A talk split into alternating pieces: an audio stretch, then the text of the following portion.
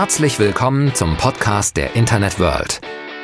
Wir sprechen mit den spannendsten Köpfen und Unternehmen aus E-Commerce und Marketing über die neuesten Branchenentwicklungen des digitalen Handels.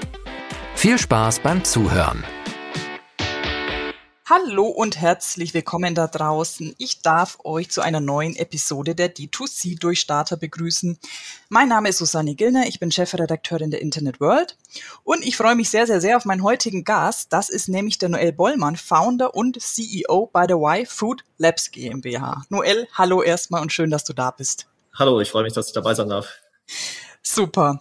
Noel, Y-Food ist eine sehr, sehr starke Marke. Also man kennt sie, man sieht sie im Handel, eure typischen Flaschen. Ihr habt ja aber inzwischen ein bisschen mehr sogar im Angebot. Magst du uns zu Beginn erstmal kurz updaten, was verkauft ihr heute alles?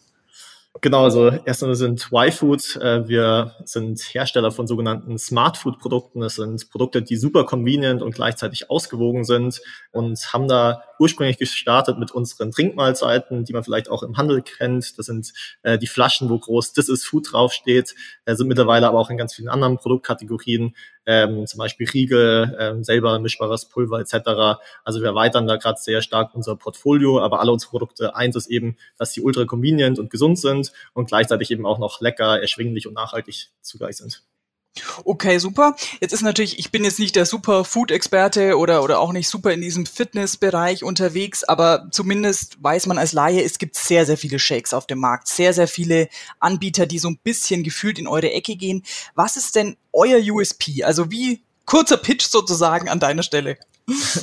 Genau, also wir versuchen uns eigentlich auch abzugrenzen von diesen ganzen Diät- und Proteinshakes, weil wir eine eigene Kategorie eben aufmachen wollen. Unser Sinn ist eben nicht, dass wir einfach nur Proteine zuführen oder eben für Sportnutzen sind, sondern unsere Produkte sind tatsächlich für den Mainstream-Konsumenten, der es eben schaffen will, sich auch in allen Situationen ausgewogen zu ernähren. Und deswegen sind unsere Produkte eben anders als zum Beispiel Proteinshakes, in denen quasi nur Proteine drin sind, haben sie quasi alles, was der Körper braucht. Das heißt Omega-Fettsäuren, Proteine, Kohlenhydrate, Ballaststoffe, aber eben auch 26 Vitamine und Mineralstoffe. Also wir haben da eben geschaut, dass man eine ganze ausgewogene Mahlzeit quasi in eine, in ein Produkt reinpackt. Okay, du hast es selber schon Mainstream-Konsument gesagt. Das ist jetzt natürlich, wenn man diesen Menschen targeten müsste, ist das ein bisschen breit gefasst, sage ich jetzt mal.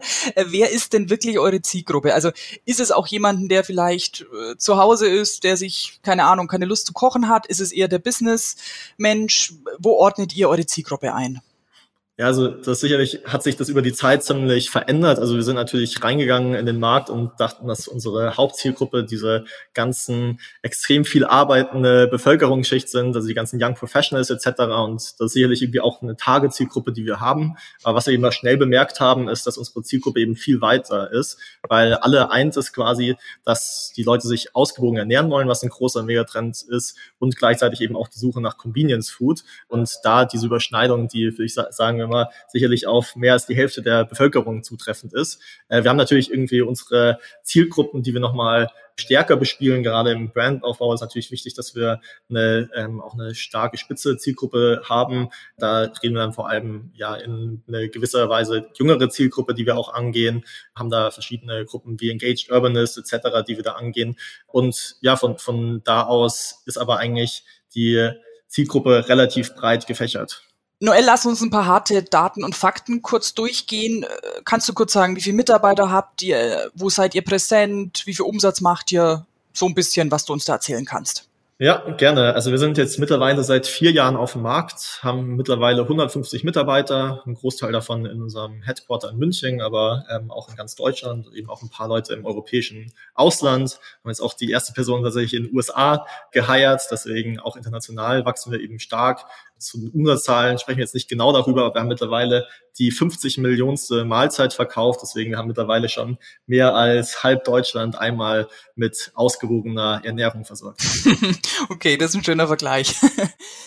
Noel, wir sind jetzt ja, ja, was haben wir jetzt Mitte, Mitte November und äh, vor, klassische Vorweihnachtszeit kann man sagen. Jetzt stehen ja dann die heißen Tage mit Black Friday und, und wie sie alle heißen an. Ihr habt jetzt aus meiner Sicht zumindest keine klassische Saisonware ist dieser Zeitraum trotzdem wichtig für dich? Also bereitet ihr euch wirklich speziell auf irgendwelche Weihnachtsaktionen, Black Friday Aktionen vor? Oder habt ihr sogar eher ein verschobenes Saisongeschäft sozusagen? Ja, wir haben tatsächlich relativ wenig Saisonalität in unserem Produkt, weil der Nutzen ausgewogen und convenient zu essen ist eigentlich das ganze Jahr über da. Klar gibt's da irgendwie kleine Saisonalitäten, wie wenn die Leute im Sommer im Urlaub sind etc., die man dann leicht spürt, aber im Grunde genommen ähm, haben wir keine große Saisonalität äh, drinnen. Das ist natürlich eigentlich bei uns gewisserweise so, dass die, dass das ganze Weihnachtsgeschäft gehen ja eher die Preise für Werbung nach oben, was für uns dadurch eher schlecht ist, äh, die Zeit. Aber auch da ist es jetzt nicht so, dass es uns extrem stark betrifft. Tatsächlich versuchen wir auch solche äh, Events wie Black Friday teilweise mitzunehmen, aber auch da, wir versuchen eine langfristige Marke aufzubauen. Deshalb gehen wir ungern auf das ganze Thema Rabatte gerade im großen Stil drauf und haben deswegen auch dieses Jahr nur eine kleine Black Friday Aktion ge, äh, geplant. Deswegen ja, ist für uns nicht so relevant. Da wir versuchen eigentlich das ganze Jahr über zu wachsen und äh, Saisonalität ein bisschen auf den Weg zu gehen. Okay. Ihr seid auf vielen Kanälen präsent. Äh, magst du uns mal einen kurzen Überblick geben, wo kann man eure Produkte überall kaufen? Ja, das Schöne ist bei unserem Produkt, dass es eigentlich super viele äh, Use Cases hat und deswegen auch super viele Orte gibt, an denen es sinnvoll ist, die zu verkaufen. Also angefangen hat alles mit unserem D2C-Store, äh, wo wir eben quasi über unsere eigenen äh, Store, waifu.eu, unsere Produkte verkaufen. Ähm, dann auch nach einer Zeit eben verschiedene Marketplaces dazu genommen, also Amazon, natürlich die ganzen Flinks und Gorillas und was da gibt, äh, sind wir natürlich auch alles vertreten. Aber online ist schon der größere Fokus auf unserem D2C-Geschäft über unseren eigenen Store und dann, äh, was wir eben auch aufgebaut haben über die letzten Jahre, ist unser ganzes Retail-Business. Wir sind mittlerweile in 20.000 äh, Point of Sales in Deutschland vertreten. Das heißt, um dann eine Relation zu jedem, die ganzen Edekas, Reves, Nettos, Müllers, Rossmann, sind wir eigentlich überall mittlerweile vertreten und äh, sind momentan auch stark dabei, im internationalen Märkten weiter Retail Space und Retail Space zu gewinnen. Also sind da in UK, Frankreich, Niederlande auch bereits im Retail vertreten, sind aber meiner Meinung nach immer noch so Scratching on the Surface, was da an Opportunitäten gibt für unser Produkt. Gibt es natürlich viele andere Use Cases wie Tankstellen, wie Snack-Vending-Maschine mhm. etc. Äh, momentan dadurch, dass wir links und rechts überall Wachstumsopportunitäten haben, müssen wir uns aber teilweise fokussieren und können auch gar nicht jeder von diesen Opportunitäten momentan nachlaufen und fokussieren uns da gerade äh, eben auf die ganzen großen Retail-Deals auch. Okay, was ich ganz spannend finde bei euch, ähm, ihr seid ja wirklich sehr präsent im Handel das war, also andere D2C-Marken, mit denen ich so gesprochen habe, sagen mir oft, für sie kommt der Handel nicht so also ist nicht so wichtig für sie oder nicht so relevant, weil äh, natürlich das Thema Preisfreiheit, ja, Preishoheit, Daten, das sind so die Themen, die man ja auch einer klassischen D2C-Brand irgendwie zuschreibt. Warum seid ihr so präsent im Handel? Liegt das an der Branche, in der ihr unterwegs seid, wo man sagt, Food, da geht's einfach nicht ohne die Supermärkte und Co. Oder woran liegt das?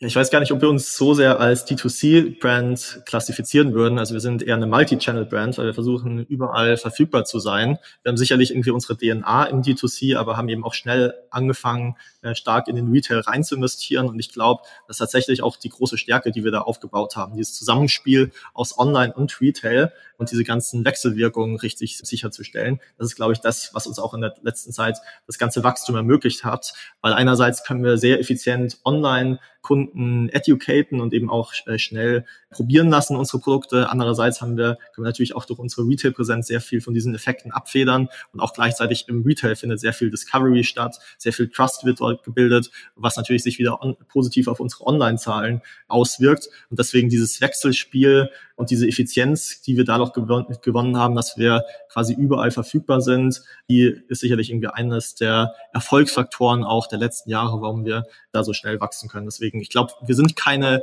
reine D2C-Brand, sondern wirklich dieses Zusammenspiel aus D2C-Capacities und gleichzeitig Verständnis und Verfügbarkeit im Retail. Das ist eigentlich der, ähm, wie wir uns als, als Brand sehen.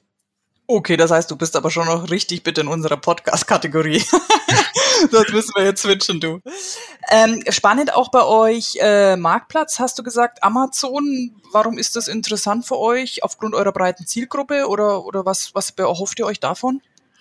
Ähm, ja, für uns ist Amazon sicherlich irgendwie auch ein wichtiger Channel, den wir haben und allgemein diese ganzen Marketplaces ist wichtig vertreten zu sein, weil es gibt viele Kunden, die einfach auch dort ihr äh, Produktdiscovery beginnen, dort auch viel Education stattfinden kann und gerade für Leute, die online kaufen, es gibt einfach einen bestimmten Kundenstamm, die einfach immer online im, im Amazon einkaufen wollen und die man wahrscheinlich auch gar nicht so stark überzeugen kann, bei sich einzukaufen. Deswegen für uns Amazon zu haben, ist sicherlich ein wichtiger Faktor, aber ist eher ein Hygienefaktor. Wir versuchen schon gezielt die Leute auch in unseren Online-Store zu locken, da eben die Angebote sehr attraktiv zu machen, dass die Leute dort auch langfristig bei uns sind, weil wir dort eben auch die Hoheit über unsere Daten haben, weil wir da direkten Kundenkontakt haben und deswegen Amazon ist wichtig, aber online fokussieren wir schon sehr stark eben auf unseren eigenen Store auch.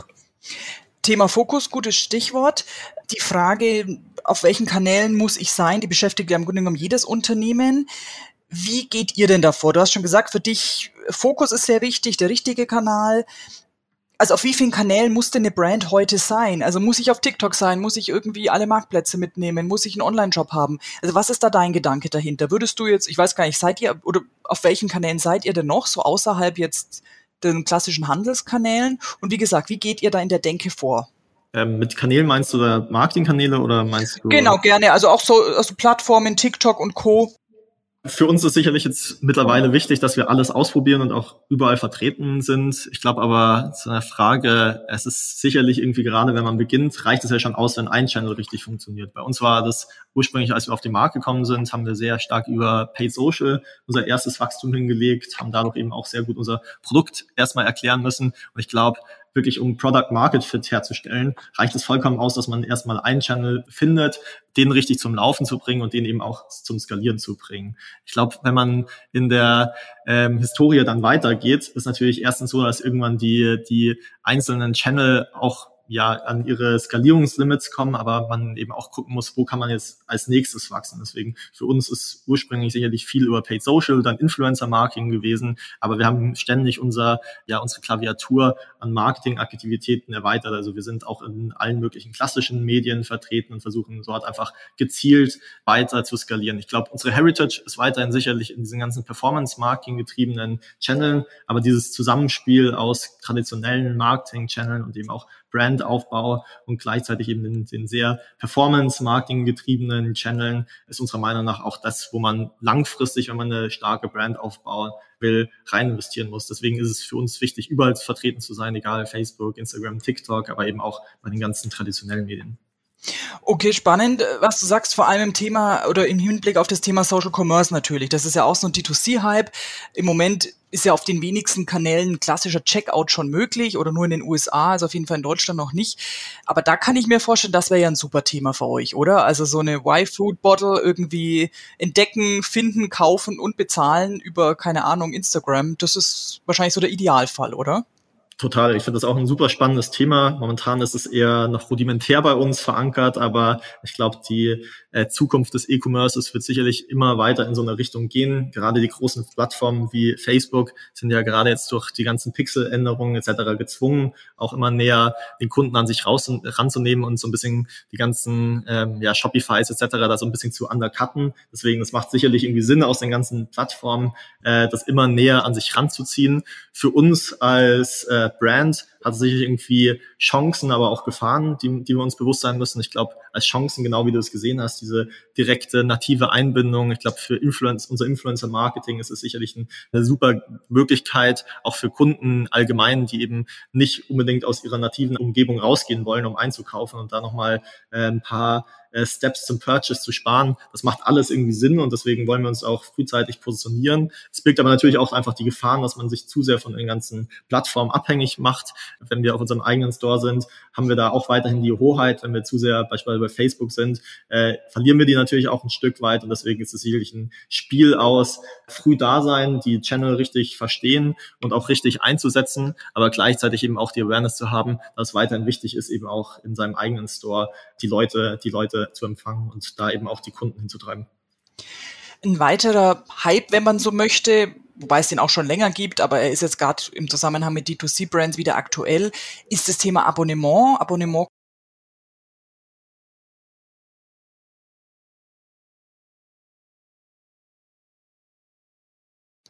Ja, also für uns ist das Abo-Modell sicherlich ein wichtiger Retention-Treiber. Also für uns ist allgemein das ganze Thema Customer Experience und Retention immer weiter und immer mehr ein Fokusthema, da über Bestandskunden auch ähm, der größte Teil unseres Umsatzes herkommt. Und deswegen wollen wir da natürlich irgendwie tun, was, was wir können, um das zu äh, verbessern. Äh, für uns die, die Entscheidung, ob wir ein Abo machen, kommt so ein bisschen auch aus der Produktkategorie selber. Wir haben sicherlich viele Impulskäufer, aber wir haben auch sehr viele äh, Fans von unseren Produkten, die eben sehr konstanten Nutzen nach unserem Produkt haben. Und das ist natürlich immer die Grundvoraussetzung für so ein Abo-Modell, dass man eben einen konstanten Nutzen von äh, oder einen konstanten Use Case von dem Produkt haben. Deswegen intrinsisch in unserem Produktkategorie funktioniert es sehr gut. Das Produkt hat einen regelmäßigen Konsum. Wir haben gleichzeitig eine sehr lange äh, Haltbarkeit unserer Produkte etc. Deswegen das macht alles Sinn.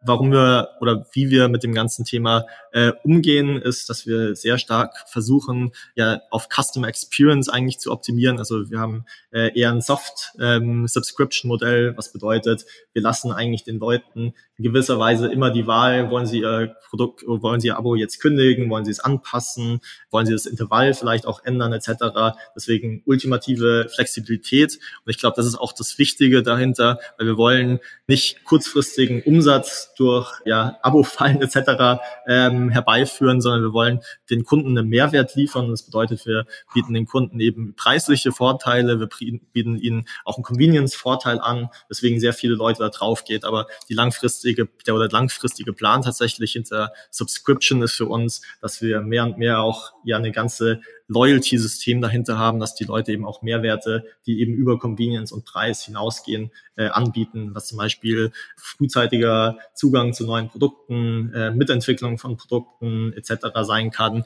und da eben ein ganzes Erlebnis, um diese ganze Subscription herbeizuführen. Also meine Meinung zu Subscription ist, das ist ein sehr wichtiges Retention-Tool, wenn, wenn es ein Produkt Fit eben auch gibt. Für uns ist es eben wichtig, dass, dass wir da eine gute Customer Experience drumherum bauen, weil unserer Meinung nach ähm, ja Kunden sehr abgeschreckt sind, wenn man zu sehr in den Zwang reingeht und versucht, ja über lange Laufzeiten etc.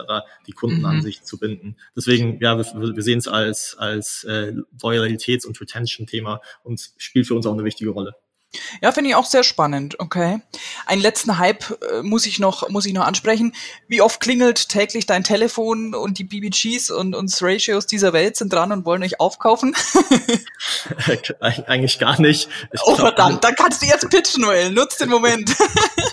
ich glaube, wir, wir sind für die ja auch gar nicht wirklich ähm, interessant. Ich glaube, für die ganzen Aggregatoren etc. sind Unternehmen interessant, die quasi eine Brand auf Amazon selbst äh, gebaut haben und äh, die eben leicht integrierbar in deren System sind, also wo sie irgendwelche ähm, Synergien herstellen können, die sie eben zum niedrigen Multiple aufkaufen können und dann quasi in einem, in einem Konstrukt sp später mit einem hohen Multiple quasi wieder weiterverkaufen können. Ich glaube, da fassen wir überhaupt nicht in deren Modell rein, weil unser Amazon-Business gehört natürlich zu unserem Gesamtbusiness dazu mhm. äh, und das ist natürlich nur, nur ein kleiner Teil. Deswegen ist es also unabhängig äh, davon, von, von den Plänen, wäre das auch einfach, glaube ich, einfach nicht interessant für sie, unser Amazon-Business zu übernehmen ähm, und es liegt auch gar nicht in unserem Interesse, das zu tun.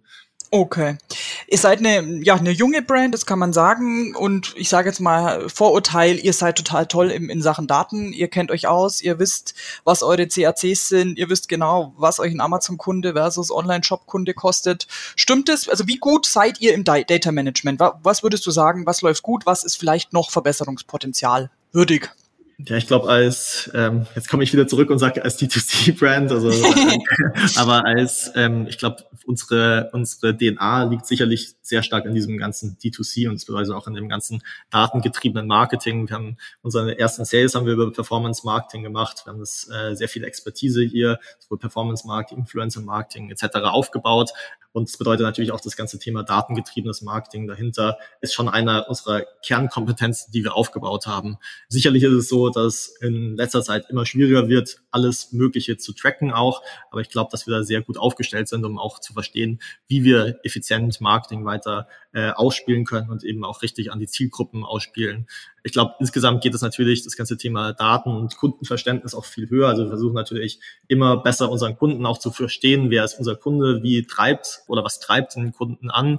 Und da machen wir, arbeiten wir sehr viel über Umfragen, über, über NPS-Scores, die wir nach äh, allen möglichen Änderungen nutzen und äh, versuchen so uns eben weiterzuentwickeln. Immer, ich glaube, wir kommen aber jetzt sicherlich irgendwie auch in, in einen Punkt, wo wir dadurch, dass wir eben auch sehr stark im Retail vertreten sind, dass sich da dass, dass wir in unserem Online äh, sehr gut verstehen, glaube ich schon mal, wer, wer so unsere initiale Kundengruppe ist und die ganz gut bespielen kommen. Aber jetzt natürlich durch den Retail sehr viele neue Kunden auch dazukommen. Und was uns da sehr erstaunt hat auch eben ist, wie divers da die Käuferschicht ist, eben auch ähm, jegliches Alter durch etc.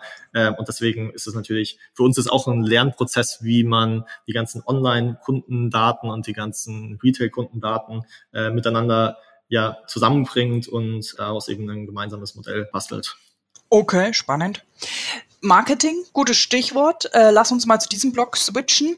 Ihr nutzt, äh, habe ich auf eurer Website gesehen, bekannte Fußballer, Frank Thelen, euer Investor, alles Influencer. Wie gut funktioniert für euch Influencer-Marketing? Ja, für uns ist sicherlich irgendwie der Vorteil an Influencer-Marketing sicherlich genauso wie bei auch bei Paid Social für uns, dass wir einfach unser Produkt erklären können damit. Also wir haben ein sehr erklärungsbedürftiges Produkt. Du hast ja selber am Anfang gefragt, sind wir ein Proteinshake etc. Mhm. Damit wollen wir genau nicht verwechselt werden. Wir wollen eben diese Kategorie erstmal bekannt machen und erklären und deswegen äh, eignet sich da natürlich sehr gut das, dafür, dass man auch Influencer nutzt, die einerseits Trust geben und andererseits eben auch die Produktnutzen und äh, die ja und die bestimmten Use Cases eben dem Kunden sehr gut darlegen können. Deswegen für uns ist Influencer sicherlich ein sehr wichtiger Bestandteil unseres Marketing-Mixes und äh, wir haben auch eine ganze relativ großes Team, das sich da tagtäglich drum kümmert und äh, das skaliert. Okay. Wenn man jetzt mal eure Marketing-Summe X nimmt, du hast Anfang gesagt, Paid Social ist ein wirklich wichtiger Teil. Influencer, wo geht so das meiste Geld hin? Also macht ihr viel klassisches SEA oder sehr viel Social eben oder sind es die klassischen TV-Kanäle? Wo geht so grob, muss jetzt keine Zahlen nennen, aber einfach nur um zu verstehen, wo geht euer meistes Marketinggeld hin? Genau, ich glaube, also Paid Social und Influencer Marketing sind sicherlich irgendwie so always on, so die wichtigsten äh, Channel, die wir, die wir bedienen, dadurch, dass da eben sehr viel Erklärung auch drüber geht. Wenn man die ganze Klaviatur des Marketings, also auch die ganzen Search etc. spielt für uns eine Rolle, aber jetzt nicht so eine ganz, nicht ganz so große Rolle wie Paid Social und Influencer Marketing. Ähm, zusätzlich haben wir natürlich auch viele Sachen, die wir irgendwie über Kampagnen äh, mal größer ausspielen. Also wir hatten jetzt zum Beispiel eine größere CI-Relaunch-Kampagne, wo wir sehr viel mit traditionellen Medien eben auch gespielt haben. Das zeigt sich dann natürlich irgendwie im Budget und im Marketing-Mix dann mhm. am Schluss. Aber sicherlich, wenn man jetzt so auf die Always-On-Channel unseres D2Cs schaut, spielt weiterhin momentan Paid Social und Influencer-Marketing sind sicherlich ganz weit vorne mit dabei. Noel, ein wichtiges Thema heute ist Nachhaltigkeit. Also man kann das ja nicht nicht kommunizieren, möchte ich fast sagen. Entweder man kommuniziert es bewusst oder man sieht das als Grundverständnis an. Wo orientiert ihr euch da? Also wie geht ihr mit dem Thema Nachhaltigkeit um? Ja, für uns ist das Thema Nachhaltigkeit, glaube ich, schon alleine im Produkt selbst ähm, oder im Produktversprechen schon verankert. Ich habe ja am Anfang schon darüber geredet, wie wir Smart Food definieren und für uns ist es quasi Ernährung, die alle Boxen ticken, quasi ultra convenient, gesund, lecker, erschwinglich und fünftens eben auch nachhaltig, weil das eben die Themen oder die fünf Themen sind, in der es um die es letztendlich bei gute Ernährung geht. Und deswegen aus unserem Produktversprechen heraus ist es natürlich wichtig, dass wir nachhaltig sind. Für uns ist aber als junges, agiles Startup auch in gewisser Weise ein Selbstverständnis, dass wir an allen möglichen Nachhaltigkeit arbeiten. Ähm, wir haben da eine ähm, Roadmap auch und eine Strategie für die nächsten Jahre, wie wir quasi auch dieser Verantwortung gerecht werden, die auf drei Säulen beruhen. Also das ganze Thema Food Waste Reduction, CO2 äh, Reduction und Packaging sind also unsere, unsere Themengebiete, an denen wir arbeiten. Also Food Waste ist intrinsisch in unserem Produkt schon extrem gut. Wir 33 Prozent der Lebensmittel werden normalerweise weggeworfen. Bei uns sind es unter zwei Prozent, die weggeworfen werden müssen und versuchen das kontinuierlich zu reduzieren. CO2 sind wir auch mittlerweile sehr gut. Wir sind klimaneutral klimaneutrales Unternehmen und auch unsere, unsere Produkte sind sehr niedrig in CO2-Produktion und versuchen dadurch lokale Sourcing eben auch alles Mögliche oder alles möglich zu machen, um, um das noch weiter runterzubekommen. Und der letzte Punkt, Packaging, das ist sicherlich irgendwie die Sache, bei der man bei uns am meisten drauf gucken würde, wo, wie wir damit umgehen. Ich glaube, da sind wir schon in den meisten Packaging sehr gut. Ähm, wir haben natürlich äh, unserem RTD, also unseren, unseren Trinkflaschen äh, benutzen wir PET.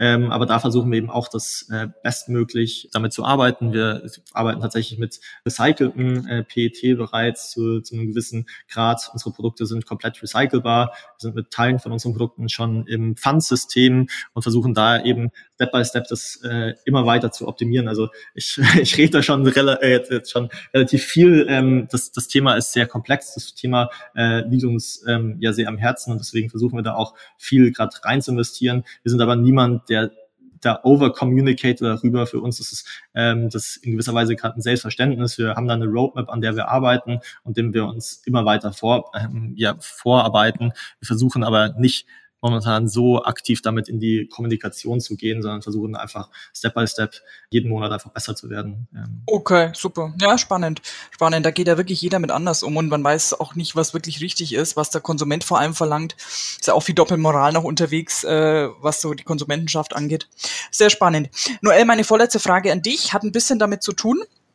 Du hast selber schon Stichwort lokal genannt, Packaging ohne das Thema jetzt zu groß aufrollen zu wollen, aber Thema Logistikkrise, Containerengpässe, also das, was, wenn ich mit Unternehmen spreche, wirklich jeden derzeit umtreibt.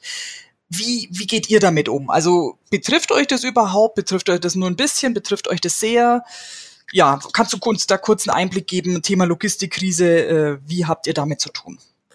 Ja, also für uns tatsächlich betrifft uns das nicht so stark. Also wir hatten tatsächlich ganz zu Beginn der Corona-Krise hatten wir mal eine Zeit lang, wo wir schon ein bisschen betroffen waren, wo natürlich irgendwie Supply Chain Thema war, aber vor allem gleichzeitig auch der Demand extrem hochgegangen sind. Wir sagen immer, wir waren so das Klopapier der Foodbranche, weil sich jeder äh, mit uns eindecken wollte und hatten da ziemliche Probleme dann, ja, teilweise ein Backlog von irgendwie mehreren, ein, ein zwei Wochen oder ich glaube irgendwie eine Woche, die wir dann hatten, äh, weil wir einfach so viel Demand hatten und äh, hinten dran eben auch gucken mussten, den irgendwie zu bewältigen.